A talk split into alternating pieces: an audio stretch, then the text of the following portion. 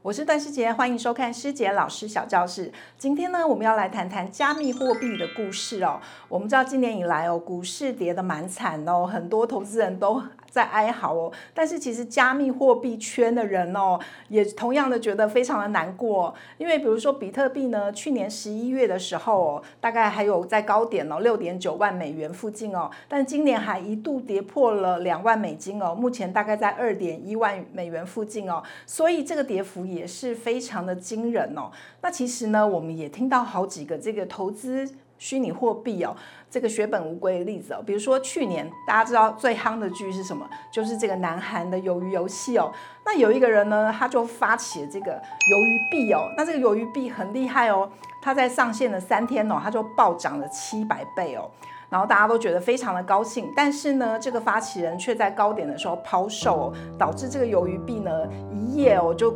这个价值就归零了，它从这个两百两千八百五十六美元哦，一口气就跌到了零点零零零八美元哦，真的非常可怕。那今年五月呢，像这个 UST 啊，还有 Luna 币，因为他们是姐妹币嘛，那他们也发生了这个史诗级的崩盘哦。他们在好几天以内，这个价值哦就暴跌了百分之九十九，大概有五百亿美元的资产哦都凭空消失了。然后这个投资人呢还挤兑哦，然后引发这个币圈的地震哦。那其实 Luna 币在最高峰的时候还一度来到一百二十美元哦，但是呢，它很快在好几天以内哦，它就跌到了零点零零零一美元哦，跟币值一样，那也传出说台湾呢有人投资了六千万哦，最后剩下二点九万哦，所以这个例子也让我们大家觉得非常的可怕。那不知道大家记不记得哦？其实前几年呢，电视广告上面哦，常常都会有这个政府出来宣导哦。我记得呢，内容是说，呃，如果你把钱呢存在银行里面的话哦，那万一这个银行有一天倒闭了，或者出事了、破产了。关门了，那其实你不用太担心，因为如果这个银行呢，它有参加这个中央存款保险的话哦，那这个机构呢，它就会赔付你，好像是三百万元的样子，所以让你呢辛苦打拼的积蓄不至于血本无归哦。但是如果换到是加密货币的市场哦，那可能就不一样喽。最近我在 Netflix 上面哦看到一部纪录片，就是别信任何人哦，虚拟货币悬案。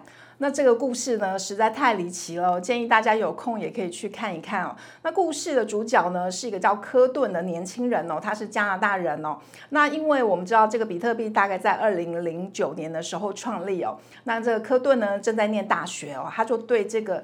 比特币呢，感到非常的有兴趣哦。那在二零一三年的时候，他才二十五岁哦，他就创办了这个虚拟货币的交易所。那当时呢，比特币一颗哦，大概是一百美元左右。到了二零一七年年底的时候呢，这个比特币的价值哦，一颗已经来到两万多美元了。所以可以想象哦，他个人累积了很多的财富哦。而且在这个平台上面呢，因为交易的人越来越多，这个平台呢就变成了加拿大最大的虚拟货币交易平台哦。上面大概有超过十一万个人在交易哦。那这个价值呢也超过了二点五亿美元哦。那这个科顿呢摇身一变就变成年轻的创业家喽。你可以想象，他有豪宅、有美酒、有名车哦，还有漂亮的娇妻哦。一时之间到处演讲、到处旅游，变成了大家。心目中的这个成功的创业族哦，但是二零一八年底呢，这个科顿他到印度去度蜜月的时候，他就突然间过世了。他死于一种其实致死率非常低的肠胃疾病哦。那三十岁的生命呢，就这样画下句点。但是画下句点的不只是这样哦，还有十一万人哦，他们很多人毕生的积蓄哦。那为什么会这样呢？因为这个交易平台哦，很快就。表示哦，他们必须停止运作了，因为呢，科顿是唯一知道数位钱包密码的人哦，所以呢，他一旦过世了，没有人知道数位钱包密码，因此这个平台也没有办法继续运作了。那这消息一出哦，大家当然是很震惊又很难过哦，然后呢，也纷纷的有各种揣测，比如说他是不是诈死啦，或者是被他年轻的妻子杀死了，那各种传言呢也纷纷的这个起来，那也有调查哦。但总而言之，这二点五亿美元呢，就跟大家说再见了。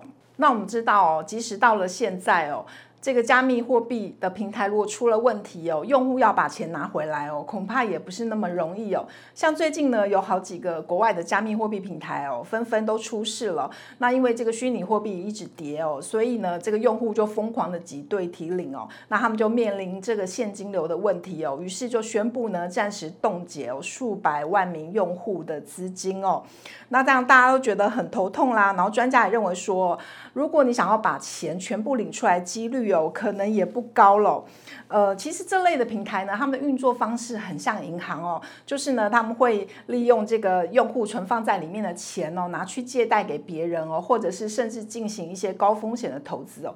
但是呢，这类的平台它虽然像银行哦，但是呢，我们知道加密货币并没有受到政府的管束哦，所以一旦出了事情的时候，这类的平台可不像银行一样会让你的钱哦有保障哦。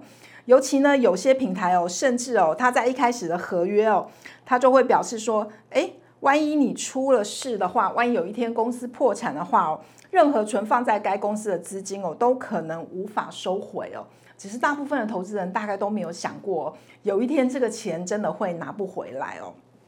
我们知道，其实如果你是在呃把钱放在银行啊，或者是在这个做股票的时候，其实都会受到保护。比如说，像美国国会有一九七零年，它有通过这个证券投资人保护法案哦，就是呢，如果说当成员经济上遇到财务问题的时候，会向交易人提供哦多达五十万美元的现金和证券保险哦。那比如说，美国联邦存款保险公司哦，也是在。银行如果倒闭的话呢，它能够为存款用户提高最少最多大概二十五万美元的保护哦。所以像英国跟欧盟有类似的机制。那刚刚提到我们台湾也是有这个中央存款保险的机制哦。我们知道币圈投资者哦，其实一直都对这个虚拟货币有有非常坚实的信仰哦。不过随着币圈呢不断爆出各式各样光怪陆离哦，还有无法想象的损失哦，那不少呢把积蓄投入哦血本无归的投资人哦，都会有一种感觉哦，就是他们被抢了。所以呢，呃，投资最重要就是要先考虑风险哦，我们要对商品有一定的了解。那今天的世界小教室就到这里结束喽。如果大家有任何问题，欢迎在下方留言给我们。我们下次见，拜拜。